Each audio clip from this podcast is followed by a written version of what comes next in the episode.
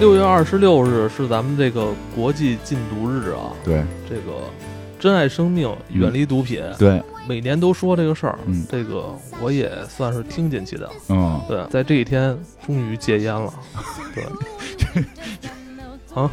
没没事儿没事儿，不是这有差别有差别有差别，对对对，有差别。但是你这这个个意识是好的，对对对，嗯。这个我我这个呃，之前就酝酿好好久了，就哦想戒烟，想戒烟，抽了二十多年烟了。嗯。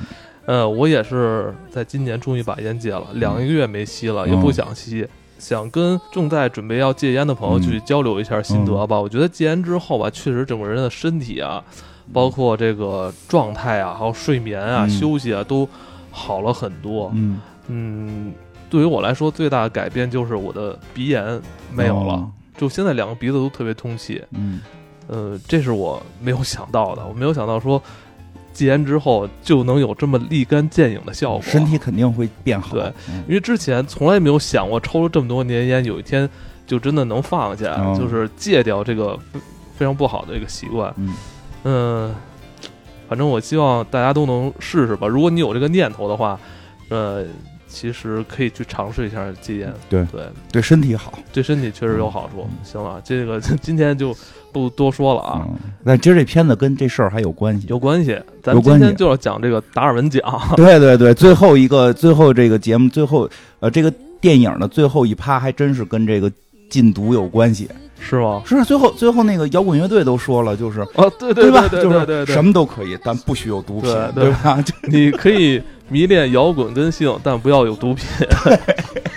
对非常重要的摇滚乐队，一会儿我们也会提到。对，然后今天就说这个达尔文奖啊，嗯达尔文奖这部电影我之前确实没看过但是确实金花特别喜欢的一嗯部电影，对对对，这也是不是？好几年前说想做来的。哦，嗯先说说这个达尔文奖是什么啊？它不仅仅是这部电影的这个标题，呃，它确实有这么一个奖项。对虽然这个奖项奖项有点半开玩笑的性质是的，我我先说一下，嗯这个奖是我现在就是平时生活当中就是最关注的三个奖之一啊，啊。我最关注一共有三个奖，一个是啊花标奖、呃金鸡奖，就是除了咱们啊国内的，除了国内的，就是国外关注的一些奖项，比如大家都看奥斯卡嘛。其实我对这个东西已经兴趣越来越小了，嗯我更喜欢看金酸梅，就是看看今年最差电影是什么，对吧？我特别喜欢看金酸梅，包括我最喜欢的电影叫《电影四十三》，也是横扫金酸梅十几项大奖的这个最烂电影。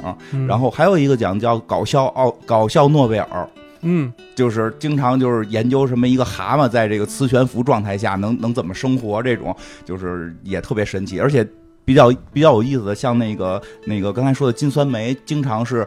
我记得有一年，就是那个桑德拉布洛克是嗯前一宿领金酸梅，然后第二天领奥斯卡，就是同时获得我的双 双料影后，双料影后，就是继当年最烂跟当年最好都是他的。然后那个搞笑诺贝尔是搞笑诺贝尔，大家也觉得是一个搞笑的，因为经常研究一些有的没的，嗯但是实际上就是它是一个就是。呃，也经常是获奖人先获了搞笑诺贝尔，过一两年就会去获那个正式的嗯诺贝尔。包括那个说在那个搞笑诺贝尔以后有机会会单独讲了，在搞笑诺贝尔上边有一个环节，就是就是大家往台上扔纸飞机，这是他们的一个习惯。嗯然后会有一个大爷上来扫这个纸飞机，年年如此。有一有一年说那大爷没来，说为什么？说去正式的那个诺贝尔领奖了，啊，就真正的扫地僧。还有一个，因为这几个奖其实都是偏搞笑一点的，但是又有很深刻的意义，我觉得。还有一个就是这个叫达尔文奖，这个奖我也真是因为通过这个电影知道的。在这个电影出现之前，我并不知道有这个奖。嗯从这个电影之后，我开始几年啊，我都觉得它可能就是个电影。后来有一次不小心在一个这个类似于怪奖评选的这么一个节目里边发现，哎，这个奖是真实存在的。嗯，这个而且是办了，好像九十年代就开始有了，挺悠久，挺悠久了，办了也有几十年了。确实知名度没有你刚才说的那些高，真是没那两个高啊！嗯就因为什么呀？就刚才说到那两个里边，经常获奖者同时也会去得到，呃，这个正式的奥斯卡或者正式的这个诺贝尔，就成为大家眼中的明星。但获得这个奖的这些朋友们，即使他们有可能获得别的奖，基本上呢，大部分也都没有机会了，因为大部没有分机会去领奖。对因为他们大部分都去世了啊。这这个奖你这么说的话，确实挺悲伤的，挺悲伤的。因为有时候咱们会看那个看视频网站一些嗯那种什么作死视频，对是吧？什么什么外国人人少系列，是吧？啊，经常有一些看着很搞笑，但是结局说实话挺悲惨的那种短视频，嗯蹦极没蹦好啊，什么就是那种什么玩火自焚啊、嗯这种东西，会有人说哇，这个又为什么人类优生计划做了一一部分贡献，是吧？要么就是说啊，他这是什么？这这是获得了达尔文奖。我说什么叫达尔文奖？我不太不不太明白对，。它是真实对，存在。后后来发现哦，确实有这么一个奇怪的半搞笑、开玩笑似的、这种奇怪开玩笑式的这种嗯奖项。呃，这个奖项像刚才金花提到，它其实是也成立很久了啊。嗯呃，该奖项是以发现生物演化的这个达尔文来命名的，因为这个奖项得主基本上已经逝世或永久失去了生育能力嗯啊。呃，让自己的愚蠢的基因无法再传播出去，所以对人类物种的进化做出了伟大的贡献。对啊，因为我们一般说人类的进化，嗯其实这说确实一般要用演化这个词儿说更准确，嗯因为因为我们的基因都是经过突变，然后来适应这个世界，这个世界不适应，那么这个基因就要被淘汰，嗯并不是基因有意向的说，我觉得啊现在。这个这个这个，说我我长期现在在水里，我就这基因就自己努力的长出鳃。说这个还做过一些相关的实验也好，或者说这个这个推论也好，说这是不可能的，不是你长期泡在水里你就可以长出鳃，而是机缘巧合，你的基因突变导致你哎更接近这个了，你慢慢的在环境中去适应，所以是有一个自然去淘汰这个劣等基因的这么一个过程哎。你觉得这有可能吗？就是咱咱啊说这个奖项，他他他刚才提到，就是说说是这些可能做傻事儿、出啊出丑的人，最后可能都那个逝世了。嗯，那人人类真的基因就会慢慢会变得嗯从那什么，就是从科学家角度讲是这么回事儿，就是可以让整体人类，因为这个就是可以让整体整体人类的智力有所提升吧。当然，当然了，当然了，这个就是跟那个蠢蛋进化论特别像，就就有点相背而驰。蠢蛋进化蠢蛋进化论会认为人类一定会越来越傻，嗯因为他的那个逻辑，大家有兴趣可以听那期节目。但是他这个达尔文讲呢，是说在即使在这个大过程当中，依然有些人在为人类基因优化做贡献，就是。自然自对吧？自我要自己主动的让自然淘汰我，因为我是一个傻帽。那我觉得这跟咱们去年嗯说的那个蠢蛋进化论好像有点像姊妹篇的感觉、对对对。对，其实是自如果你觉得那部部电影太胡扯了，人类怎么可能越来越傻呢？应该越来越优秀的话啊，你对那部电影持反对观点的话，其实你可以看看达尔文奖。达尔达尔文奖觉得我大方向我们还是会进化，因为他们会死的，他们是会死的。对，但是这个哎那我就是也找到了一些获奖案例呃获奖案例嗯。咱就说，比如像那个，在二零零三年啊，嗯有一名五十岁的男子向急诊室求诊，发现体内直肠里边有一条五十厘米的鳗鱼。嗯啊，需要紧急进行 外科手术。啊，还有说那个，在二零零八年，有一位男子于公园内使用健身健身器材时候，将阳具套于设施的圆孔内自卫后无法拔出，呃之后看过，之后报警求助。最后，救护人员是决定，呃，将事主连同这个器具一起运往医院去救治。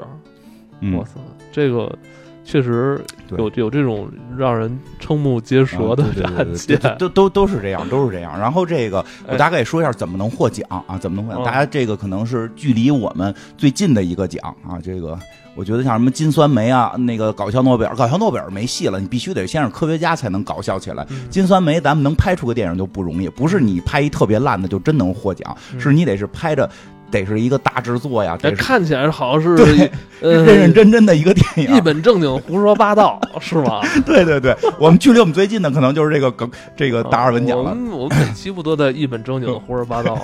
但是，我们也祝周围的朋友们啊、听众们不要去获这个奖啊。但如果你特别想获呢，就就就就告诉一下大家这个规则啊，它实际上是有规则的。所以，因为猛的一想，就是傻事儿多了，死的事儿多了，但是它有规则，因为它的规则核心还是在这个达尔文进化论这一块儿，就是你得是主动的，就是你为什么给你讲？比如你是被动淘汰。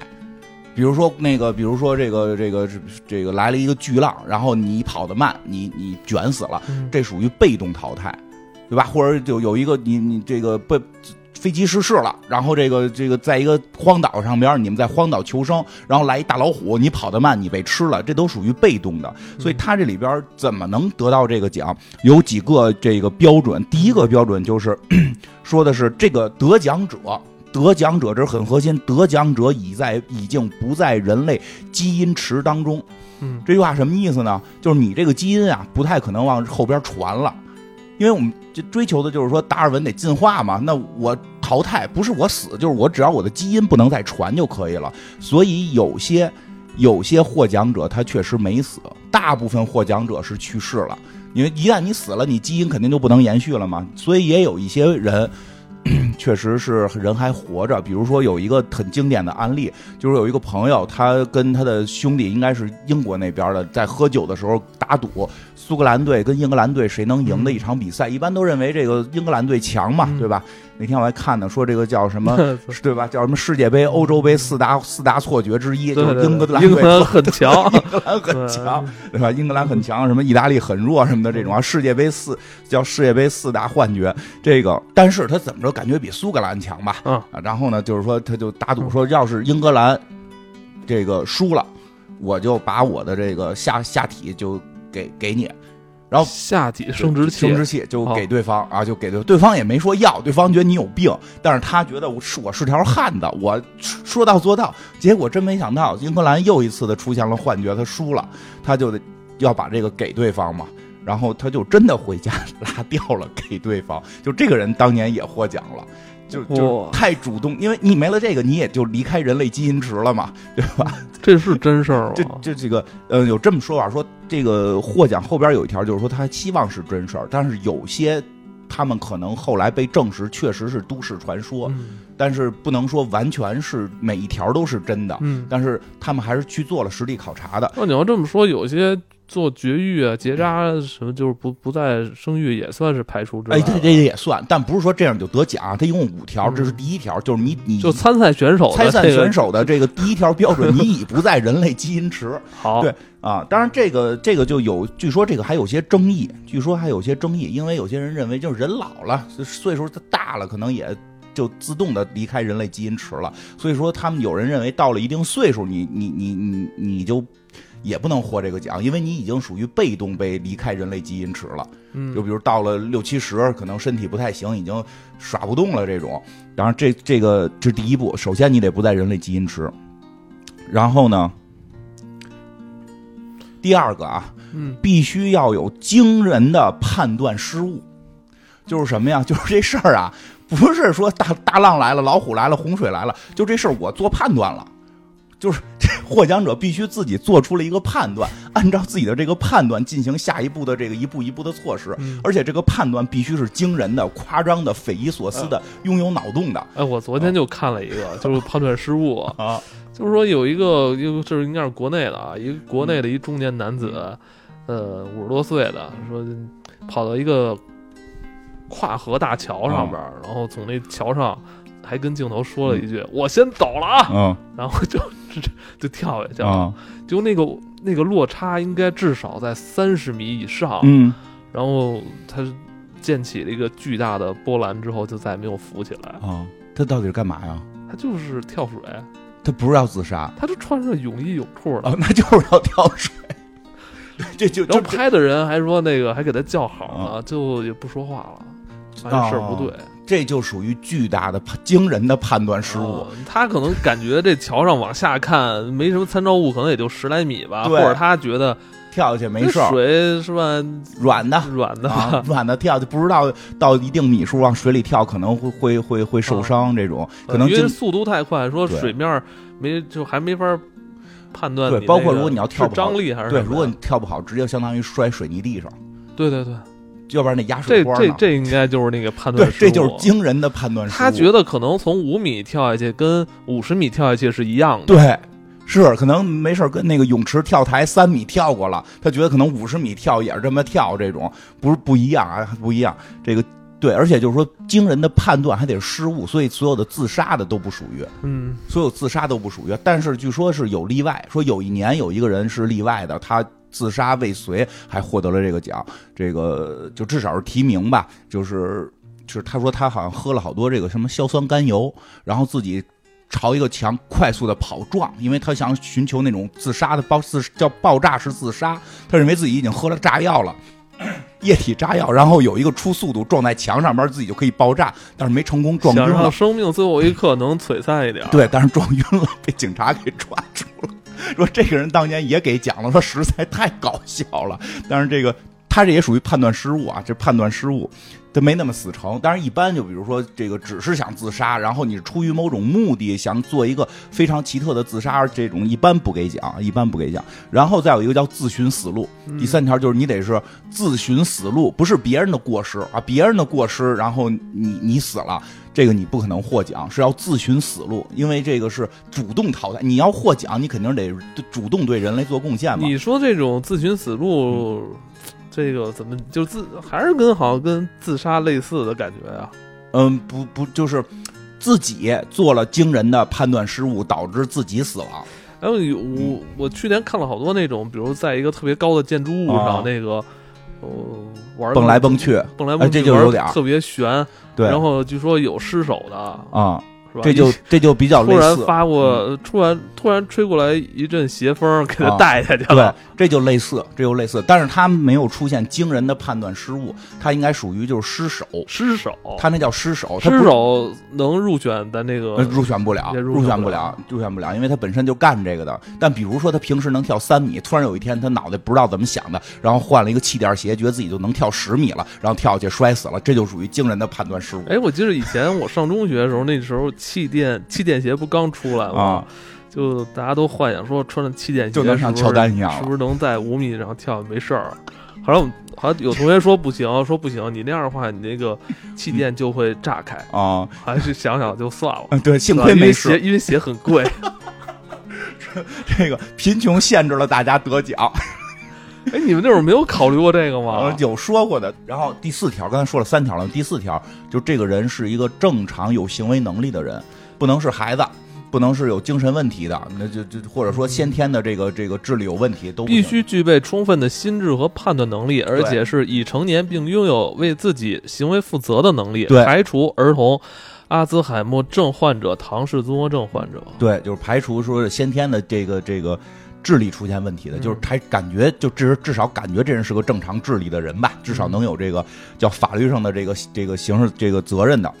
然后最后一条就是得是真实的，当然这条呢说每次呢还是有专门的人要去现场检查的，哦就是会去调查，不是啊他是通过网络邮件的方式收集收集提名，然后这个再去做选出了一些觉得比较可以获奖的。再去现场调查，当然，在这调查过程中，有人为了这个奖确实也造假，所以导致有一些获奖的这个案例，据说是都市传说嗯啊，据说是都市传说。但是毕竟是科学家们弄的，那这是这是那个哪个大学来的呃，他是斯坦福大学神经学研究实验室的一个工作人员创立的。对对对，他，所以他是斯坦福大学一直在在在在做这个事儿，所以他们还是很认真的去这个调研了一下的啊，基本上是这么一个事儿。对，然后这个奖项还分四大类别。嗯呃，咱们刚才提到就有达尔文奖，嗯这是一个类别，嗯还有荣誉表扬奖，嗯它是虽然证实是真实事件，但可惜没有完全获取这个获奖资格。嗯但是因为其愚蠢和创新精神啊，值得嘉奖啊。还有一种就是都市传奇了，嗯它说，就编的了，呃，调查之后发现这个有可能是杜撰的可能，嗯但是呢，这故事很精彩，嗯对吧？嗯，还是愿意给它留下来。然后呢，还有嗯还有一个是，哦还有一个还有一个是私房故事，这种东西可能就是，呃，得骗点那个，被提供者证实，但无从考证，哦而提供者与故事又没有直接联系。就我跟你说，我一朋友我明白 明白。是吧？这就算这个就私房故事了。哎，这挺有意思，私房故事这个类别还比较有意思。这个奖项在他的达尔文奖的这个、嗯这个本身以外，他还把其他他收集到的一些好玩的事儿也公布出来了，对对对。然后当然了，很多人觉得这个非常搞笑，当然也有一些人认为这个对死者很不尊重。啊是这个事儿确实，因为对这个每一个死者，其实都是对于这个这个家庭来讲，或者说周围的朋友来讲，是一场悲剧，是一场灾难。这个一般就觉得就不合适这个奖。但是后来这个他们那你说怎么好啊？这就是事他们后来还是说什么呢？说你要怎么就是这个奖项自己的一些主办方就是讨论这个事儿，说你要去怎么看待这个问题。嗯首先他已经就是去至少我们还给他奖了呢，对吧？就是说我们并不是去嘲笑这个人。而是对他做出的这种惊人的判断的失误这件事儿，要警醒大家。说，因为说，我觉得这句话说的特别好。他说，我们之所以要放这个奖，实际上是为了警醒他，因为他们去专门做这些，因为他们以前就是专门做这种什么什么什么精神什么调研这些东西嘛。他会发现人类并不像大家想象的，叫活在电影里，出一点小毛病就会有观众说你这都不合逻辑。说人类绝大部分的行为其实真的不合逻辑。说。有大量的人认为老虎像猫一样是可以随便抚摸的，因为这个奖项里有非常多的被老虎咬的事件，被狗我还那看不是少年派吗？啊那对大老虎他他们就会认为那电影就是真的，这就就就真的，我说就就像国内如果就就是说咱们国内要是说能能投稿，就就咱们不是也出现过在野生动物园突然就下车了，觉得老虎不会咬它。就很对吧？这种事儿，这就是他就是说，这就是惊人。你不要以为这个事儿说离我们很远，这叫惊人判断失误。说就是有人会认为老虎像小猫一样，它会守规则，它会尊重生命，它会它会尊重你这个人。但是实际老虎不会，因为我还看过他们的一个案例，是说有一波人这个开汽车回家过程当中看到了一只狗熊，网上不是老说俄罗斯人抓狗熊吗？他们就认为那我们也能抓呀，他们就真下车去抓狗熊了。然后被狗熊当场给打死，就 就是我突然我就看完这，我就觉得咱们节目里边确实之前也说了好多可能误导大家的话，哦，人类就是俄罗斯人抓狗熊啊，哦，人类是抓不了狗熊的，大家一定要注意，见到狗熊一定要这个这个选择这个避险措施，不要考虑抓狗熊。而往好了讲，人说了，这些去世的这个、嗯这些达尔文选手，嗯。他们为人类优生优育做了贡献重要的贡献，啊警示了大家我觉得哎。后代还是应该记住他们，对，对，而且防微杜渐吧，对吧？对对。你你要如果觉得他们这样做的不好，你记着你就不要这么做了。嗯因为这个是这个就是我看完这个我发现人类反正不太容易长记性，不长，甭说这就我自己啊，我就、啊。我跟你说一我自己的事，啊。就是差点就达尔文的事儿。啊，这我还是肯定是到不了获奖的这个地步啊，但是确实我现在特别后怕，每回到这件事儿我都后怕，因为我看着大老虎这事儿了嗯，就是我以前也觉得大老虎跟猫似的，是吗？我跟你说，就是有一年就好多年前，就是我们家老二啊，这个没多大，刚会说话，他妈一就柯南那么高的时候，我们带着老二，我跟我媳妇儿吧，带着老二去过一趟泰国玩儿，然后泰国呢一个小岛上边，那个岛上就有老虎，然后呢，他们有野生动物园是吗？嗯，就半野生动物园吧，它还不是野生动物园，它是那个就是私营的，哎对私营的，对对对对对私营的，人家当地那个大老板养的 对，它还是关到笼子里的。啊，是是关到笼子里的，就你住的那个酒店呢，嗯出门就可以看到那个大老板关的各种小动物，啊，就是就好多年前那会儿我们俩也年轻啊，就是真是不当回事儿。嗯然后就是就是他现场就有摸老虎的这个项目，嗯就是一家子过去摸个老虎。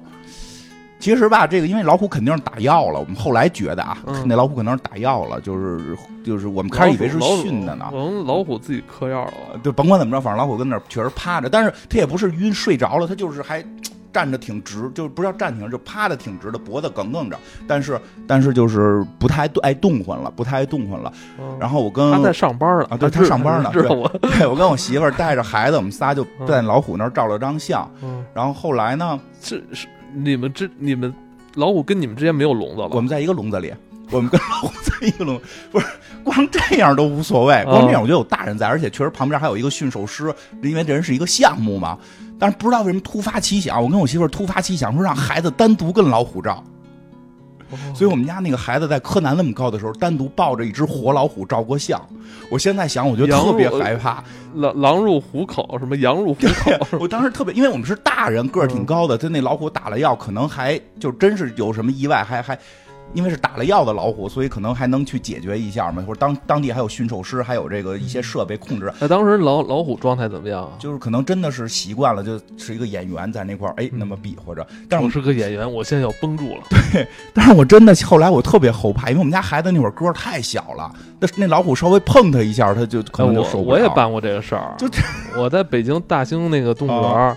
当时不是那个成年大老虎啊，是刚出生的那个满月的小老虎啊，就是他有那个项目，就是让那个小老虎跟小孩玩对，那个比较安全吧？那个相对还好，但是说实话，我们是先拍的照，拍完照才玩的小老虎，玩完小老虎我就后怕了。哦，那小老虎可够有劲儿的。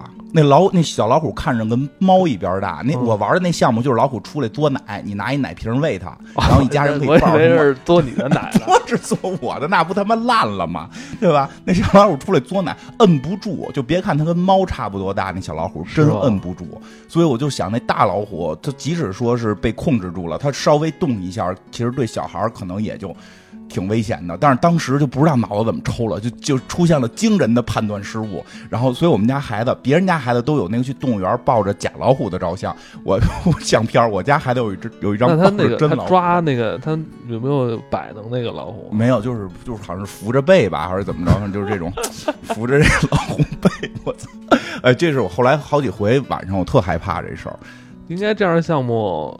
应该以后禁止，我觉得还是得禁止。一个是对动物的保护，你禁止了你还去吗？你也不去了就啊，是不去了。不是当年年轻嘛，还没想明白呢。一个是有危险性，一个是这个对动物不好，应该禁止啊。这个，但但所以就说这个事儿，达尔文这事儿离我们其实不远，嗯，离我们不远。我还摸过电门呢，小时候 是我没摸过，但我妈摸过。你跟我妈一辈儿的，对。我妈说小时候没得玩就摸电门，不是我不是没得玩的，就是不是直接摸电门，就是以前的那个就就是电视不是那个插销嘛，对，呃，插销插到那个插座那板那眼儿里边不就通电嘛？对啊，还有我就也不是有一天突发奇想，我说我就那那个插销上面是橡胶的嘛，我就说我能不能手捏着那个两条金属的往里插，没电死你啊！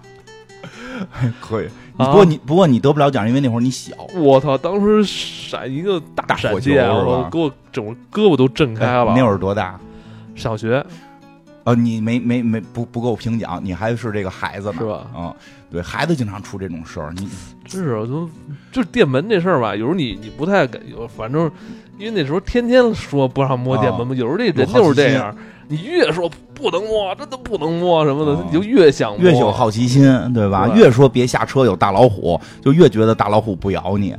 这人这个这个怎么回事？这是神经湖，这个有时候就所以要不然反反射。所以办这个奖呢，提醒大家，大老虎真咬人，电真能电死人，因为电死人的这里案例也特别多。嗯，就我记得有一个案例特别逗，是说那个有一个人通自家的那个这个这个家用电去电鱼去了。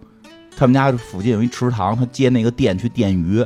国外可能是可以啊，因为那片湖可能归他。但是他电完鱼之后没把那个电关，他直接就下水去捞鱼，然后就直接电死了。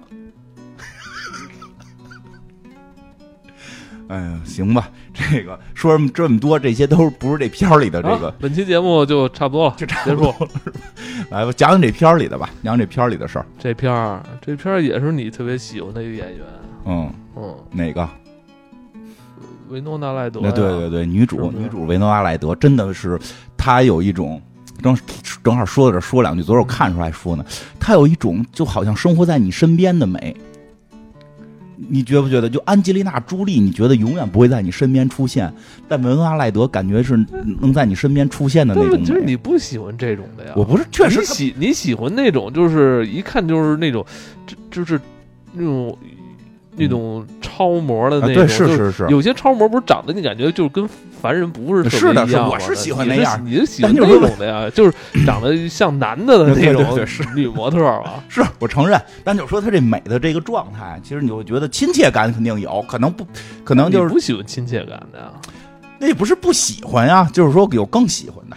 更喜欢，就是就是都喜欢，其实我都喜欢，不挑，就不挑，就有维诺阿莱德，我就就就也都是祖坟冒冒青烟这种了，就就是这维诺阿赖德还挺好看的，这个所以他演他所以他演的时候，要不然他是演员呢，你就超模演这玩意儿演不了。他不是说演技好坏，他那个状态就不对。他这一看就是一个你生活在身边的人嘛。嗯，当然她是女主角。其实这故事里有个男主角是一个警察，咱们主要是讲讲这案例吧。就是他实际上这个简简单的说，剧情上就是一个男警察，他本身有晕血症。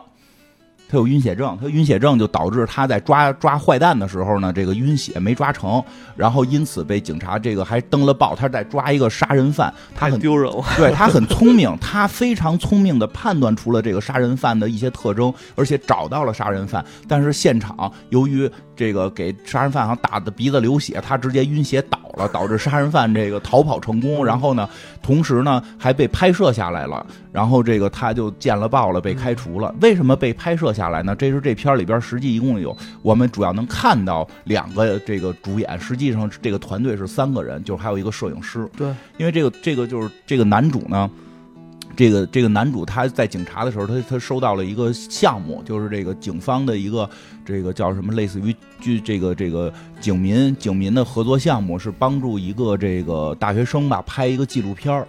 就是这个警方觉得这个纪录片有助于提升在人民当中这个警察的这个形象，然后所以就让他，因为他比较帅，然后呢形象比较好，然后让他去来来当这个被被拍摄者。所以这个拍摄的这个人呢是一个学生，他他是这个一直立志于拍这种纪录片，所以他一直说的话就是说我只是摄影机只是一个。镜头是一个眼睛，它不能参与到这个我记录的东西里，否则的话我就变成了一个策划，这就失去了记录本身的意义。就是很多纪录片者追随的追随的意见嘛。所以在这个他眼看着警察被这个坏蛋打倒，然后这个他一不报警，二不帮忙，然后就在那块拍，然后结果他也被这个歹徒给打晕了。所以这个。这个学生，这个拍摄者是一直跟拍的，所以这个在他在这个男主被开除警察身份之后，这个记录者说我要继续跟拍你，然后这个男主说那我已经不是警察了。对啊，那那那没关系，就是就是反正是一项目拍呗，因为这男主等于不是那种特善于交际或者特别强势，有点这种就是呃。不爱就是不爱说话这种感觉吧，反正就是他是比较那个内向的，所以就轰不走这人，有点各色啊。对，这人就一直拍他，这人就一直拍他。然后那那这那这个男主他没工作了怎么办呢？他本身是一个警察嘛，他有非常强的这个联系能力，而且日常非常喜欢登录达尔文奖的网站，观察这些奇怪的项目。他除了当警察，人生有一个梦想，就是弄明白达尔文奖这里边的内在联系。他认为很多这些这个傻帽事件之之之后，一定有一背后的一个联系的。他说这样的话，我们就可以预防这个未来的灾难。就是预防未来的这个也不叫灾难了，就是自己作死的这种行为，把自己未来的错误是避免的。当然了，出现一个问题就是他看了这么多之后，这个人人自身变得很谨慎。他看到了若干种傻帽死法，所以他的生活里小心翼翼啊。是因为我看完《死神来了》之后，我会小心翼翼、小心翼翼、小心翼翼，对吧？烟也不抽啊，什么的，不抽了，不抽烟什么的。这包括后边会讲到很多烟不抽了。然后那个我还没说完呢，我酒也戒了，酒也戒了。我把事儿。我把这个入了夏天之后，很多什么酒局啊，这种说出来喝点儿什么那个出来吃饭，这我都不去。喝对喝点饮料就行了，白水最好。然后这个，所以呢，他呢现在就是是就是，他本身就很关注达尔文奖，他想说，那我能不能通过业余工作，就我业余的爱好变成我的工作呢？我通过达尔文奖去想法挣笔钱呢？哎，他就想到一办法，就是说我去这个保险公司。因为什么呢？是因为这些达尔文奖很多，实际如果你知道背后的傻帽逻辑，其实保险公司是可以拒赔的。哦，就有点像，有点像律师似的。但如因为你如果是活作死，其实保险公司确实是不赔。嗯，对吧？你不能说我这个，因为后边又会讲到很多这个案例，确实我们觉得可能也不该赔。就是你自己活作死，保险公司肯定是要拒赔。但是呢，所有人也不会把活作死的行为呢告诉保险公司，一定都是说我这车开开出门自己。没开好，撞撞树上了，这是一个事故，对吧？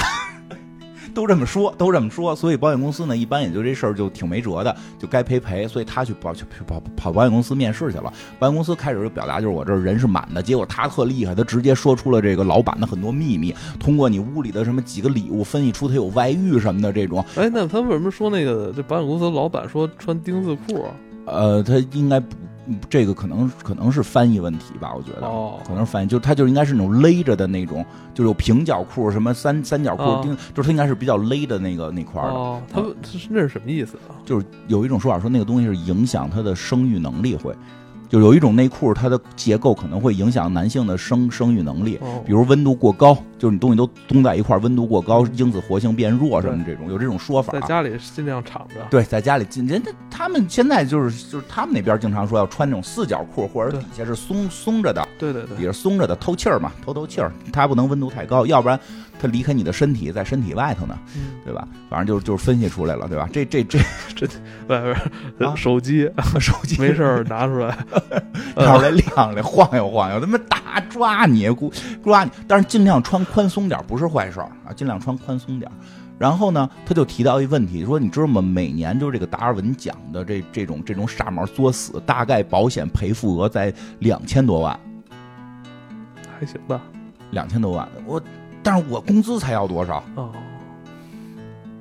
两千多万美金，一亿多人民币我能给。你省不少钱呢。你让我，你让我从事这工作，一个月给不了几万块钱，我能让你一年一年省一亿人民币。哎，两这个哎，这是一挺好的一个怎么说一个求职的这个这 个说法嘛，说法 确实，我也是觉得，就是你求职也好，在工作也好，你只要说你能给公司带来的利益超过你的工资我操！我怎么我怎么今天才发现这个逻辑啊？啊，我经因为我经常跟朋友说，如果我说如果你觉得你给公司带来的利益没有超过你的工资，你就在这踏踏实实混，你就不要考虑说啊不公平啊什么的，就没没有，因为你没带来这个利益。哦，但这位大哥说，我这利益绝对能带来。然后呢，这个保险公司说的，你试试吧，因为你太厉害了，你一下就戳穿了我这个外遇的这些事儿，那这个。就是也面子上挂不住了，说这样，那个我给你派个那个，就是说你出差，我有几桩这个叫奇怪案例，你去调查这些奇怪案例是怎么回事儿。如果能够通过你的调查，我们拒赔，然后到多少比例，你就可以上班了。那他就说我我这么多案例，我一人调查不过来，还得出差，对吧？然后他就说我给你派一个助手吧，就是搭档，也不能叫助手，就是人家是给你派一个老业务员，这老业务员有专门调查这些怪事儿。哎，对，因为他们还真是比较复杂，就是他们除了有警察呀什么的，这个保险的这个赔付的这个调查员要介入的，嗯因为这里只要牵扯保险，可能都是几百上千万的这个这个赔付的话，那这保险公司肯定要介入。所以这个调查员是谁呢？就是这个维诺阿莱德，所以他们俩组成一个搭档，还有这个一直跟着他们的摄影师。这摄影师可一直在呢，摄影师一直在呢，一直跟着他们。所有人一见到这个男的都会问：“哎，你先告诉我这傻帽是干嘛的？这为什么他拍我，对吧？为什么他拍我？这是一个项目，一个大学生的毕业作品，就这样。啊，维恩阿莱德呢，就是一个感觉是身经百战的这个这个保险理赔员啊，他呢就是完成工作嘛，反正大部分是赔。你想我有几单不赔，我工资就出来了，所以他面对的大部分的这个就是不是特别强调赔与不赔，就是调查调查就得了。所以他们遇到的第一个案例是有一个人。感感觉是公司比较这个有钱的这么一个人吧，就是这个这个，你就可以理解为就公司高级白领儿。这个高级白领儿死高管嗯，对，反正高级高管吧，公司的一个这个中高管死在哪儿了呢？死在了一个自动这个售货机，就是卖应该是这个卖卖什么可乐呀什么的这么饮料饮料啊这么一个自自动的这个贩卖机的这个下边被砸死了。说这个赔不赔？当然，这个里边有一些这个电影里的剧情，比如说地上有血呀，然后这个男主晕倒啊，因为他后来肯定要克服这个怕写这个事儿，完成他的人物弧光嘛，对吧？这个，但这就细这就不讲了，就讲这事儿。哎，他被砸死了，说他被砸死了，说这得赔吧？文文阿莱德说这我已经调查完了，他说你看这个这个机器，就这个自动贩卖机一共有四个腿儿，有一个腿儿折了，嗯这确实是机器的问题。嗯所以机器把他砸死，那肯定是保险公司要赔钱。然后这个这男主就说了不对，你说你呀、应该这个换一个角度去看这个问题，他的动机是什么？就这个人是这个人等于是怎么着？就是被砸死的时候是脸朝上，脸脸朝上被砸死，然后这个两只手，其中一只手还拿着半袋饼干，然后这衣服这个还破了，说这些都不符合说的，就是我路过时候被砸死的这个情况，说这里边肯定有事儿，所以你要去走到这一排，就它是一排这个自动贩卖机去还原这个事件，所以这个他就还原出来了，是个什么事件呢？因为这个男主属于跟有超能力似的，就是对这个事物联系的能力特别强，还原现场，还原现场了。他说：“你看旁边有一个卖饼干机。”他这饼干是从这里来的，他这个他这个肯他这袖子这块就等于是破着什么的，他肯定有偷这个机器里饼干的习惯哦。因为我们经常知道，就是一个自动贩卖机，有时候投了钱，它那个东西会卡在一个地儿下不来。经常会出现这种情况，卡在这地儿下不来呢。大部分的人呢，就可能就选择我不要了，可能两块钱、三块钱我不要了。有的人会选择再投一次币，然后把那东西给把上一个东西拱出来，就拱不出来，就就就就就很崩溃嘛。再不要了。对啊，他他说他肯定是路过的时候看到了有一块饼干，就他手里拿着块饼干是卡在那个自动贩卖机这儿的，他就从这里边偷出来了，他就是。可实际上是这自动贩卖机是可以你从手这个拿东西的这个地儿伸进去，然后倒着上来。嗯，哎，有的娃娃机也可以，我还见过有娃娃机钻进去的，就就，哎，你可以这么把它拿出来。但是这大家想象这动作啊，他要他要趴下身子，把手伸进去，然后做出一个反向的这个弯曲的动作，反正就是不方便拿，非常不方便拿。都是这都是老手能拿出来，饼干就这么拿出来的。这么拿出来之后，你看说这饼干还吃了一块没吃完，为什么？说明他在这地儿会困困了很久，就是他他是在这被困住了，就是他肯定是又开始拿完这个饼干，又去拿旁边的可乐了，就旁旁边的饮料了，但是这会儿他肯定卡住了，因为这个东西它就是特别有意思，是那个饼干机是透明的，它有那种饮料机是不透明的，它看不清里边情况，它卡住手了出不来。这是什么时候呢？正好是周五晚上六点半，下班了。它这相当于是一个大厦中间的那个、那个、那个买吃的的地方。下班了，人都走了，对不对？人都走了，加班。他对，没人加班，他在那就他加班。对，就就他要加班，非加班。你说加班狗，对吧？他不是为了加班，他是为了跟这儿偷饼干，等没人了。对，等没人了，也不是特意为偷，他是看见饼干，他可能在这为了不想回家，媳妇在家看孩子，他怕回去看孩子，所以跟这耗着不走。然后这不是你吗？看这不是现在我天天看孩子嘛，就是我媳妇不回家了，这个反正反正他在这抠饼干，然后在这块后来抠这可乐，他肯定卡在这儿了。然后呢，就是他肯定卡在这儿很长时间走不了，所以他饿了，他在这儿吃这饼干，然后。他他肯定会发现这个这个这个大厦，因为下班了，周末也没人上班。这个大厦肯定是就是说有一广播，就说就是周一再开放什么的。他预估自己要在这儿等两天，他受不了，他肯定就会选择更极端的方式逃离这，就会晃，就会晃这个贩卖机。大家都知道大力出奇迹嘛，晃晃就能给自己晃出来。他给自己裹确实晃出来了，但在晃出来的时候，这个衣服也就拉破了，而且晃出来的时候，这个自动贩卖机的腿是被他咬折的，所以他才倒下来。他是一个正面砸在他脸上，把他砸死。嗯，我的天哪！这个维恩·阿莱德听了之后都崩溃了，说：“你这就是胡说八道，你知道吗？这都太巧合了。”这都太巧合了，他说说，而且你看这人像偷饼干的吗？穿的西服革履的，跟个人似的，偷饼干吗？对吧？说那这样咱们特简单，这事儿怎么判断呢？就是你只需要去饼干的那里边查有没有他指纹就行。嗯，一查，我操，真有他指纹。说那这不用赔了，这笔钱省了，这不用赔，因为为什么？说你看这个砸死他的这机器上面特意画了个画，就就一小人在那摇机器，打了个叉，写了禁止摇机器。只要这个厂商声明了禁止摇机器，你还摇就不赔，对吧？为什么灯泡上边国外好多产的灯泡边一定写不要搁在嘴里？大家都会想傻帽搁嘴里，是因为很多人搁在嘴里他是拿不出来的。拿什么灯泡搁嘴里？对，灯泡搁嘴里是一个常有现象。为什么呀？嗯，因为它它的构造很奇妙，就是人的那个下颌骨的张开是只能塞进去，但是蹬不出来。所以有人塞过，有人塞过之后告过灯泡公司，然后告赢了，说因为灯泡公司没有注明这东西不能塞嘴里，所以灯泡公司这个灯灯泡塞嘴里要碎了，这怎么办？就是怎么给它取出来？取出来的方法只有能碎，所以嘴里会烂，我操，非常危险。然后这个，所以后来灯泡千万，别搁嘴里。所以灯泡公司后来就出了一个，就是说，你说这要不要？跟孩子说呀？就是很奇怪，我跟你说，就是因为我们家这我们家人基因就是越不让干什么就一定要试试。所以这个事儿就很很奇怪。但是就是说从商业行为讲，这件事儿就叫提前声明了，你只要没遵守，就是你的问题了。就太他妈危险了！因为我记我记得马大帅吧，我记得好像是马大帅里我都想试试。马大帅里范伟演的那个吧，好像是范德彪吧，就是看那上边说灯泡是不是马大帅，我记不清了，反正肯定范伟演的，就是灯泡不能搁嘴里，他还笑话人家呢，说这玩意儿还往嘴里搁，然后一会儿他就一就是就在嘴里说哦哦哦，就那样就出来了，说因为太多人看到这个觉得特奇怪，一个东西为什么能塞进去，但是拔不出来，所有听这个节目的朋友一定不要，一定不要试，不要试，一定不要试，先等我试完你们再试。一定不要试，这特别危险，这我要没试，你们千万别试。啊，而且说是根本拿不出来，所以千万别试啊！所以就就是同类的原因啊，同类的原因就是国外有很多这种就是商品上边写着非常奇怪的一些标语，呃，其实这里边后来还有提到，比如说什么那个汽车禁止不开，就是就是。啊就是汽车那个是禁止人不坐，就是怎么讲？大概它汽车上会提示禁止人不在这个座位上开车，然后让车自己开，因为这里边其实后来也也有，因为国外不是那种自有这种所谓的自动巡航系统嘛，是要求你必须人坐在那儿的。这个有好多这种提示，所以说你看这个这个这个自动贩卖机有一个提示是禁止晃它，所以这个就等于做到提前声明了，商业上这件事就不用赔了。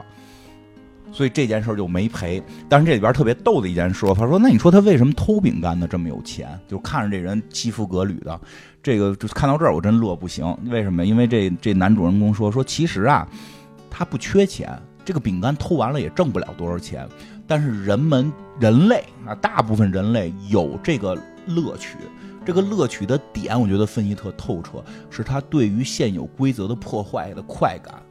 因为我们每个人都活在规则里，其实都会有被束缚感。这是一个所谓的公序良俗也好，说是所谓的人类的规则文明也好，但人内心深处总有一点想搞点小破坏呀。我不受控制，我不受束缚，我要自由意志要起点作用。偷饼干是一个常态。为什么我觉得特别可特别好玩呢？我觉得算是替维诺阿赖德这个说句话，因为维诺阿赖德就是一个这样的人。他当年是被爆出来去人家饭馆吃饭偷人偷人勺，就是他有好像还去什么商场偷人家那个那个盘子什么的，就是他就有这个毛病。你说他那么有钱，好莱坞明星他买不起一个盘儿吗？买不起一个勺吗？他控制不住的想偷。以前我有一朋友也是去吉野家吃完饭把人碗顺了，啊！就是他每回都得顺点东西。我操！就是就就是谁呀？就是你没你没小见过声告诉你，没见过，你不知道。我以前一朋友，女孩儿长得挺好看，你也不缺钱，真的假的？真的，他拿那碗回去养金鱼，说就是，而且每回就是说他还他不还还以前去去那个就是啊，当然不说他名儿，应该不知道，因为他还听咱们节目呢。就是他还以前跟我说去去有时候出去跟人家玩去，去圣诞节就把人树上的东西偷走。就是人类是有这习惯的，因为他有那种破坏了，就因为这个事儿不不干不构成严重的犯法行为。不会有重大的这个这个这个后边的这个要附带的责任，是我们基本可以接受的。但是呢，他又能够满足他破坏规则、找找到自我的这种快乐，有意思吧？这事儿，哎，包括说那个人说纹身也是，有一部有有一部分人，不是所有人，有一部分人纹身的目的是为了掌控感，就是因为你的身体实际不是你构造的，是你父母构造的。你有时候会觉得我一生没有一样东西是我构造的，所以只有纹身这件事儿是可以我自己进行选择。是是，有时候有些人的纹身是这种是这种原因，所以好多都有背后的心理原因了。反正这件事儿发生之后，这个梅诺赖德对这男主就刮目相看，说确实有两下子，说那咱们就继续去调查调查一些事儿。反正其中有一个，就这个我觉得还挺有意思的。这个说什么呢？他们去调查了一个这汽车丢被被窃案，就说这汽车被偷了。然后就去调查，说这这个这个到那块儿，这文莱赖德就是正常流程嘛？问人家怎么偷的呀？说、啊、有几个外地人啊，这他们也他妈地图炮，有几个一看就不是这儿的城市里来的人，有几个城市里来的人跑我们这块儿拿着枪给我们抢劫了，我那朋友都被打伤了，你这是有枪伤啊什么的这那的，车丢了，这新买了一大卡车，可他妈棒了。然后后来这男主说甭甭调查了，没什么用，跟他们瞎他妈聊，走，我带你去现场调查。然后维拉德说说的，你知道每年就这种。这种事故非常多，我们都赔，大概百分之九十九会赔。你不能每个案件你都这个这么认真调查，那太累了嘛。说这事儿有蹊跷，然后这个反正在这过程中呢，这个文华赖德就是说的，你说你就是说你这人太谨慎了，什么事儿都不敢越界，你是不是我这种在冰上边走，其实就是有危险？他说对，你在冰上走，你你摔倒的几率是多少？你那个掉冰窟窿几率是多少？你死几率是多少？这种事儿我绝对不做。说着，文华赖德啪就摔一仰巴壳，真摔了。说你看摔了吧？结果摔的时候，文华赖德发现，哎，这树上怎么有只鱼？这树上有条鱼。这这男主给拿树上不是应该有潜水员吗？树上有潜水员就对了，是吧？哎，说树上有条鱼，一个道理，这鱼肯定是炸上去的。说这一看是鱼断了，是炸上去的。问那个男主说：“你跟这挖吧，这里肯定有车，车没被偷。为什么？”他说一特别恐怖的事情啊，就说啊，你知道吗？其实就是在美国啊，其实我觉得中国也也就是这个差不多，因为这个上面人类是通性。他说，其实真正最有消费力的是三四十岁的男性。不像那个市场上说的什么年轻人有消费力啊，真正买大件的、敢于花钱的、买的这种附加值巨高的东西，是他妈中年男人。不是我跟你说，他为什么 为什么很多那个媒体电商都说年轻人有有购买能力？不是年轻人有购买能力，是他们能骗得了那些年轻人，你知道吗？说什么说大个十几二十岁，都知道你们这是什么花样。对，但是。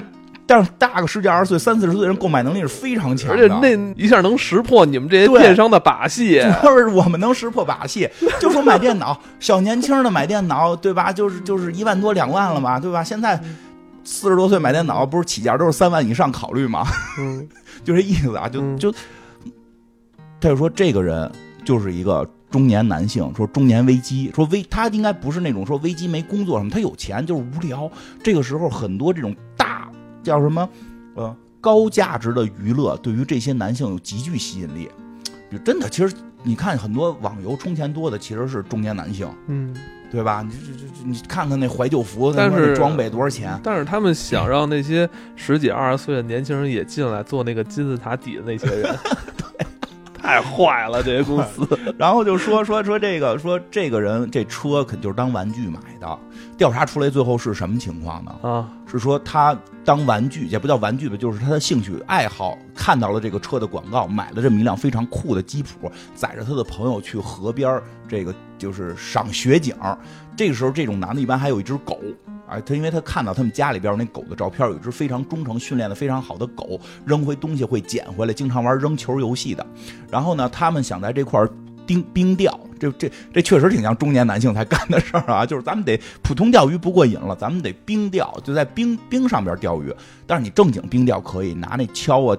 挖个坑嘛，说这帮人呢又不是真正会业余的，就跟我的四十岁了，三十多岁才学剑道，跟年轻人就没法比，对吧？但是他们这些人就有惊人的判断力了，他们觉得自己特别强，他们说呀，这帮年轻人拿他妈这雪橇挖这个太慢了，我有炸药，我可以拿炸药炸。有一个就跟那种大炮竹似的比较大的炸药，说这炸药虽然违法，但是说美国每年说一个州有三千多起玩娱乐性炸药丧生的人，说这这玩意儿他妈中美美可能美国人就好这个，他就拿着娱乐性炸药拿过来说咱们在这炸一个冰窟窿，然后钓鱼。于是他就要扔这个东西，他点着了，说这个旁边那哥们还问呢，说这不不在你手里炸吗？他说你看这个捻捻这么长，叫这引信这么长，点着了半天才炸呢。他妈开始还没拿住，掉点着之后掉地上了嘛，赶紧捡起来扔向远处，说哎，咱们就在远处那炸一冰窟窿，想的都是好好没事儿。这个时候，但是这帮人还也都有枪，因为他们是美国人，都是可以持枪的嘛。他们这个他家那狗看到了这个动作。哎，主人扔了一个东西出去，这是跟我在玩耍呀！我要把它叼回来。这只狗就把这东西叼叼起，这东西跑回来了。这个时候，主人们这个没辙，只能拿枪吓唬这狗。这狗一害怕，就躲到车底下了。然后它就会高喊：“那个狗，快离开车，快离开车！”它怕那个狗把车炸掉嘛。然后，但狗就自己离开了，把炸药扔在下面了，然后直接就就把车炸飞了，然后最后掉到。底下也炸碎了，然后这车就掉到了冰窟窿里，鱼炸上了树，然后这个，然后那枪伤怎么回事呢？是那个，这个买车的人会很心疼，就会过去看这个车啊，我的车怎么掉了？就是即使知道他下去也没法把车举起来，但是惊人的判断失误就导致他跳进了冰窟窿，想救这辆车。可以理解，可以理解，对吧？经常有时候看车滑坡了，大家就想法要拽住，其实你拽不住。说这个时候他的朋友就过来救他，过来救他，手里也没别的东西，只有一把枪，拿就是那种长枪，拿长枪做那个棍儿，想把他给蹬上来。那枪哪哪可抓？不就直接抓着板了吗？抓着那个枪板就扣扣着扳机了，直接给他朋友耳朵给打了。就是整个故事是这样。结果后来真在这冰窟窿，就在这冰里边挖出来这辆车，说这单也没赔。我这特别有意思，就是这个男性的消费力啊，就。哎呦，我觉得特好玩，嗯，嗯，这都是让你觉得不可思议的巧合，不可思议巧合。但我跟你说，这部电影里边，你刚才提到这个两个故事，据说都是有原型的，有原型，它应该都有。据说都是有原型的，因为这东西吧。你真让他编啊，一般人还真编不出来。是 对，所以后来他们就是后边有有一个就说，就说这个东西它是要有一定想象力的，它还不是只只犯傻，叫惊人的判断失误。他前头那惊人是他的想象力，对吧？包括那个就就刚才看那段，就是那个一小伙子，一加油站的小伙子。去他妈的买军火，去那个倒卖军火的那地方买了一他妈的飞机发动机，装自己汽车后头，直接想要说的，因为他因为他媳妇儿老看加油站的，老看别人开着好车呀、跑车呀跑这块加油的眉来眼去的，他想他特别爱他媳妇儿，他想他媳妇儿证明他也是一个伟大的人，他是一个惊人的人，他是能让人他是能上电视的人。然后妈妈我要上电视，结果就去找军火商，军火商特别逗。军火商是俩大哥哈，戴着眼镜，长着大胡子，特别熟悉，是留言终结者的俩大哥。嗯，留言终结，他们说都是做完留言终结者，把剩下材料往这卖。留言终结者里就老玩炸弹嘛，留言终结者里边俩大哥卖了他一。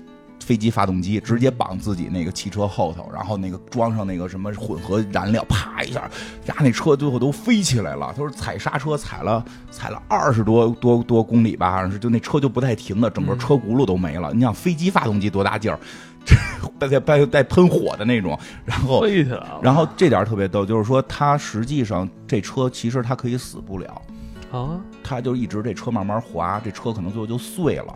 就整个车的零件会碎在马路上，说这是之前做过实验的，我记得哪个片子里还用过这个梗，就一辆车你找不到它了，结果发现是整个沿路的所有零件拼起来是这辆车，就是它速度太快，车会散架。但是这个你得保证你前面没有人，你不会追尾啊。对对对，就是他等于迎面开过一辆车来。他快跟那车怼上了，那车是一家三口四口的一家子。这个人最后为了不撞到那家子，他强行打方向盘，就是滑出了那个就是这个马路公路，进了这个这个这路边的那种荒地里了。有那小坡，他像飞机一样飞起来了。他在临死前的一瞬间就：“啊，我做到了，老婆，真的是特感人。”他上车之前看着他老婆照片。对吧？老婆都不爱搭理他，搂着他老婆睡觉。他老婆还挺漂亮的，演《天生杀人狂》那女的。然后搂着老婆说：“我爱你什么的。我要向你证明，我是我 是我是会让你注意到我的光芒 什么的。我我我会上电视的。还找他哥们儿给他拍，你拍下来，你拍下来，就这种。就最后老婆我做到了啊！梆撞死了。我。呃，后来就是因为这个事儿，他跟人打过架嘛，就是有别人就嘲笑这个人，在酒吧里，男主后来就就就是呼夜的呼呼，因为这他男主不抽烟，肯定也不吸毒嘛，但是他后来为了调查有些人的行为为什么如此诡异。他开始认为是家里边的次子导致的过于爱冒险，后来发现也不是什么的，所以他就想调查是不是跟跟吸毒有关。他就他就他就在那试着呼叶子来的，呼完之后他确实神志也不清了，就是判断力失误，现场跟人打架就说说你知道人家绑绑那个绑那个就是飞机发动机那个多有想象力吗？而且人是为了救人，你们这些人天天在这说你们有人家有想象力吗？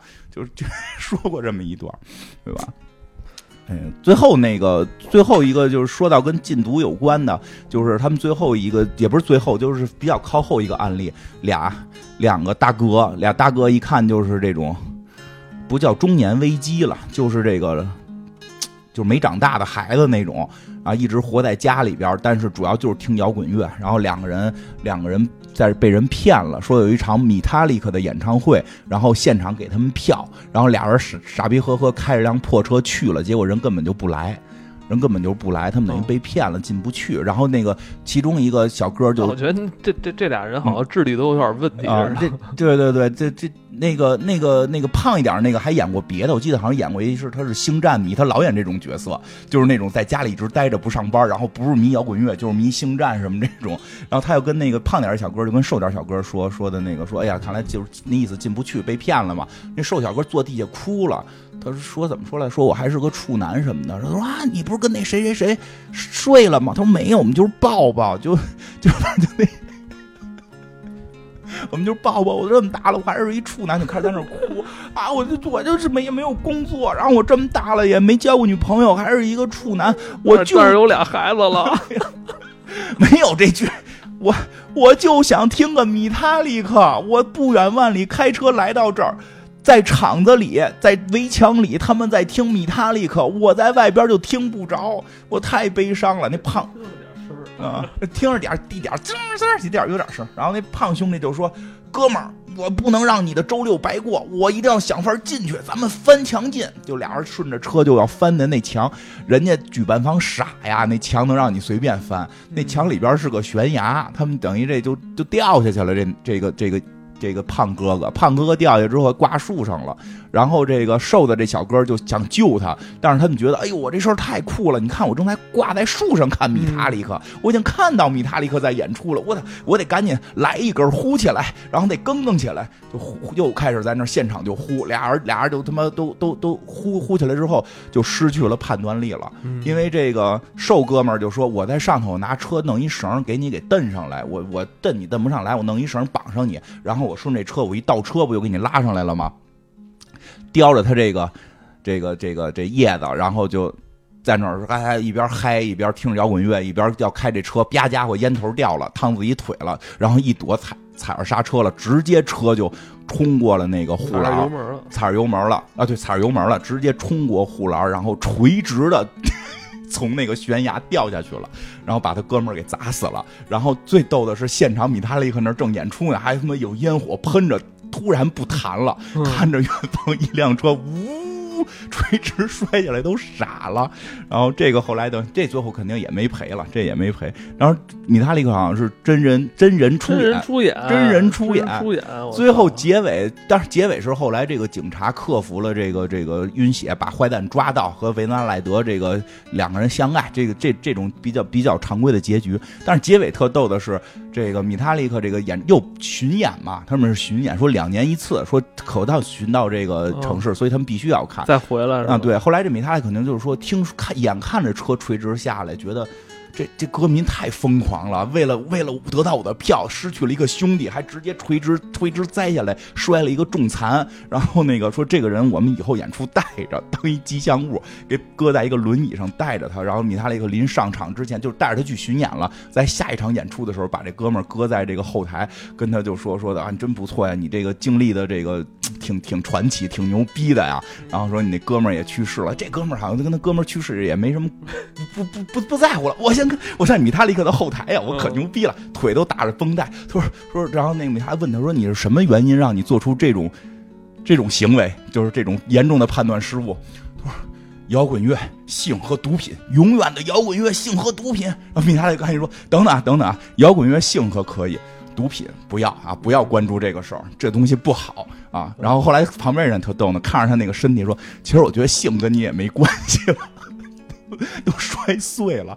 结尾特别逗，结尾就是米塔里克前台去演出，他在后台特别高兴的，是看着电视不是他在后台直接看嘛，哦他后台直接看，特别高兴的拿出了打火机，因为开摇滚乐不是有那个挥舞打火机的环节嘛，但是后台写着不要点火，因为这块有烟花。他们后台放着米塔里克乐队演出的烟花，然后结尾就黑屏出字幕的时候，就听到了烟花的这种 啾啾的声儿，他给人米塔利克后台点了，呃 我觉得特别，这个部电影里边不仅有这个这些嗯，摇滚明星啊，我嗯看还有好多其他的，像你刚才说的那个留言留言终结者者是吧？啊，这个感觉像个大综艺一对，样。好多那个电视明星，哎，后来还有一个镜头给他们那个就是急救车上那医生，那演员看着挺对，那也是个那个那个那个演叫叫什么来着不？知道是是是是什么人有有，就是挺挺是吧？完这这片儿反正大家挺可能是这些明星说都过来掺和掺和，挺估计挺开心的。我估计这些明星啊，你比如说像《留言终结者》那那那那老哥俩，我特喜欢他们俩，嗯，他俩肯定是老看这个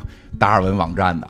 就这片子实际不是什么大制作，导演也没有什么名儿，剧本也非常的普通，就是他的那个正常走向剧本也非常普通。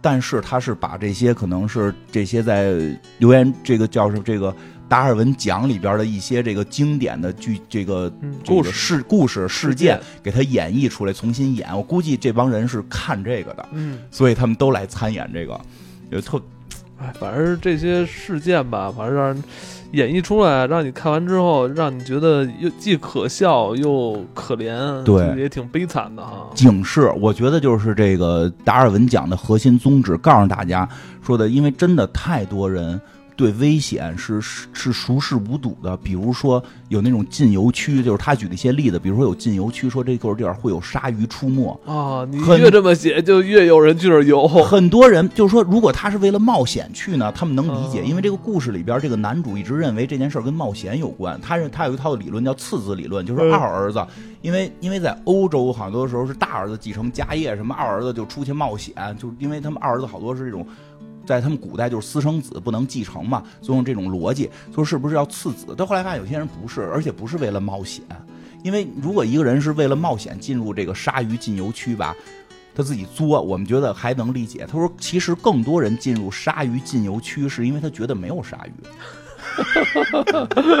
你能体会吗？他会觉得，或或者就是有时候受阴谋论影响，就是说，比如说一件事儿，就说的不要这样，他就这就是阴谋论，这有什么危险啊？这地儿根本就没有鲨鱼，肯定这地儿是被谁包了，然后里边他妈的挖珍珠呢，是吗？就很很多人有这种想法确实有啊，确实有啊，就是破坏，就是那种破坏规矩感。嗯有时候有些规矩是保命的，你比如说人家说嘛，就是那个在野生动物园千万不要下车，你下车的时候说你闯红绿灯，你闯红绿灯，汽车不敢撞你，对吧？就是汽车还能控制，但是你这个规则你老这么破坏，老这么破坏，你觉得没事儿，你觉得没危险，当有一天到了野生动物园，你就强行下车，老虎可不吝。我觉得这里边可能有一定的这个经验主义，你知道吧？有些这真的跟那个年龄没有关系，对你知道吧？这个各个年龄段都可有可能会犯一些经验经验主义错误，他就觉得，呃，应该没事儿，或者说他用一种其他的这种就是过往的经验去嗯判断啊，嗯你看。有人这狗都什么不咬，说多凶的什么狗，那可能虎跟老虎也。不咬，老虎都吃饱了，反正就就是这种想法。他可能这也不是说经过深思熟虑，他有时候大脑就是一闪而过，觉得好像突就没事儿，就是就是当然可以试试。对，但是电影里边也表达了，像这个男主，像这个男主就是他常年调查这种案子，他过于的小心了，对他，什么事儿都背着。比如说，但哎，说一那什么啊，说你看最，我觉得这里边最精彩，可能最常用，嗯，呃，对，可能每个人都是一警醒的，就是洗澡的事儿。对，就是这个男主他就发现，实际上有很多人是这种错误的判断失误是什么导致呢？比如在浴洗澡池里洗澡，如果使用肥皂，嗯肥皂从手上滑落的几率会很高。如果没有防滑垫儿，你踩就是掉了之后，你去捡这块肥皂，就是被肥皂滑倒的几率非常高。人说了，就是用肥皂洗澡，嗯致死率达到百分之二点二。啊，非常高，所以你就是因为你就不用浴液，你是用你用肥皂我，用浴液，你们家永远就是一块肥皂。我旁边浴液在旁边搁着哦，你藏起来了。哦对，我有浴液，我还有洗发水呢，我还拿肥皂洗洗头嘛，我有浴液。没看我下我回给你指指。我以为你他妈我使浴液，我使浴啊，液。你给哦，你给外边来了洗手你给是肥皂客人用肥皂，对对，客人也不在我那儿洗澡啊，我那还是块肥皂，不是一个香皂。对，他就是说使用这种香皂、肥皂死亡率很高，所以他我看那段的时候，我想起你了，我说我操，你你是怕我有危险我。说你每天都处于危险之中啊！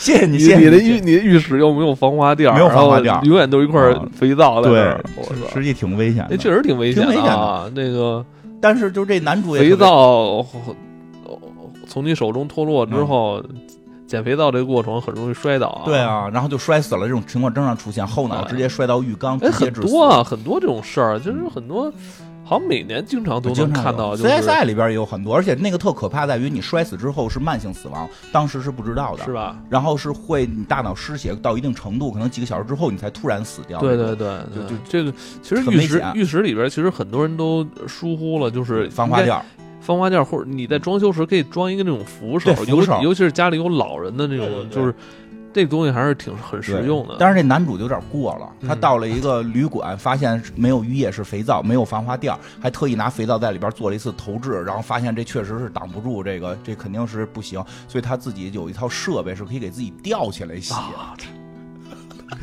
但是他依然被飞到滑倒，然后整个人是掉在半空当中了。然后那个还让那摄影师说：“你救救我！”说作为职业的纪录片记录者，我不应该插手这件事儿，这种等等的。这个，但是这里边其实表达了就是男主过了，包括他们发现炸鱼那个也是。我觉得男主是不是应该是有点那种生活洁癖的？对对对是吧对男主不就是说那个就是炸鱼那次，就是就是最后他他发现了这个逻辑嘛。后来文恩赖德就特别不忿儿，就说如果我不摔倒，我就看不到树上的鱼。嗯这也是一个错误导致了一个你能才找到答案的结果。就是后来这男主自己一直在疑问，就是他他他经过了很，就是后来他们经过了怎么讲？后来男主就也变得跟跟那个要得奖的人似的，因为女那个女主老说说你老关注这个事儿，你早晚会得这个奖，就是你长期关注，你就会做出很怪异的行为。真是他后来特别怪异，那行为大家有兴趣就看书，因为那就是看那个电影那边特别逗，最后他们差点没死了。然后那个他出来就特反思，就是说你看路边这些随便在吃热狗啊，随便坐在那块儿就是毫无顾忌的人，为什么他们可以活到这么大岁数？说有时候可能就是命运，就是人类有这种，就是就是你只要不犯傻，也不至于，也不需要太过于谨慎，就是两头都不好。哎，你你你你知道，就是每年就是北京，因为北北京风大嘛，嗯就是每年那个北京刮大风的时候，都有那种高空坠物，要么就是广告牌儿什么掉砸死人的那事儿。你说那种东西，有时候我就在想，它它是不是就是命吧，人只能说是命了。这怎么防？怎么防？这维拉赖德还问过一次呢，说你就你这样，就你现在这种生活状态，活到一百岁的意义是什么？没有犯错误？对，什么错误都不能犯，不抽烟，不喝酒，不喝咖啡，什么都不喝，吃饭也特，就好像只只吃那种就是所谓的最健康的，然后做任何事儿有无限，连洗澡都要绑一堆绳，让怕自己摔倒，哦对吧我？现在有点趋近于那个了，就是说你活我定期换防防滑垫儿，因为防滑垫儿，你这这正常如。果你你那个老用老用，它上面就会有那些什么浴液、肥皂，就让它特别防滑垫儿一定要常换，真的一定要常换。嗯，这个 哎，这看完这片儿是不是 更谨慎。就看你看完这片儿，你再看《死人来了》之后，发现也没有必要去防范了。嗯我觉得什么呀？不作死啊，不作死，守规矩，不哎，作死。你你那个你小时候有试过？我小时候试过把手放电风扇里，啊都试过，这我也试过。你被打打流血了吗？没有。不是正面我我只能是我是在他没有发动之前先摁住。我是看那什么，我是看《我爱我家》里边那个有一集，还还找了那个那个那个人去呢，就就那个那太，我觉得这这很烦。但是以后可能表演那个慢慢那个好像手杵电风扇好像现在用的人少了，嗯而且包括你看我现在家里用风扇，我已经改用这种风扇，没有扇叶了。嗯，对，这这挺厉害的，因为我就特别害怕这个，害怕这而且而且以前咱们上学时候，教室里不是那种吊扇吗？啊，那掉下来砸人，我大学还掉过呢，啊，没砸着人，但确实是有有给有给那个就是现在学校也不让用那个，是？吧？那个吊这这还小，咱小时候咱小时候最危险就是炉子，嗯。嗯，C 老师就大难不死。嗯，，C 老师差点六七岁就挂了，就是炉子导致的一氧化碳啊。嗯。当然那会儿那会儿的生活条件是那样，嗯，现在平房都改电暖气了，就好多了，嗯不会出这事儿了。嗯，反正现在就是人们也越来越关注这些事儿，是对比以前要关注多了。以前还是活得比较粗糙，就是我觉得很多时候，比如说经济条件、这个科技条件没达到，这些都正常，就是。别自己作。但我有时候想吧，我觉得这些有有很多有很多这种什么这个大风天儿啊，这个高空坠物这种，这可能就是你防范不了，或者说这太几率太小了。嗯，但是我觉得戒烟这个事儿可以是从啊对对对对对对从自我做起的。是的我觉得这个，嗯、作为这个咱们自然人而说啊，嗯咱们作为这个普通人来说，还是尽可能的去降低这些对自身有害的不好的习惯。我觉得这可能是，这我们也只能是做到这些。对对对，对，真的就别自己作死。还是米塔利克最后那句话，对吧？我们要关注摇滚乐和性，不要关注毒品。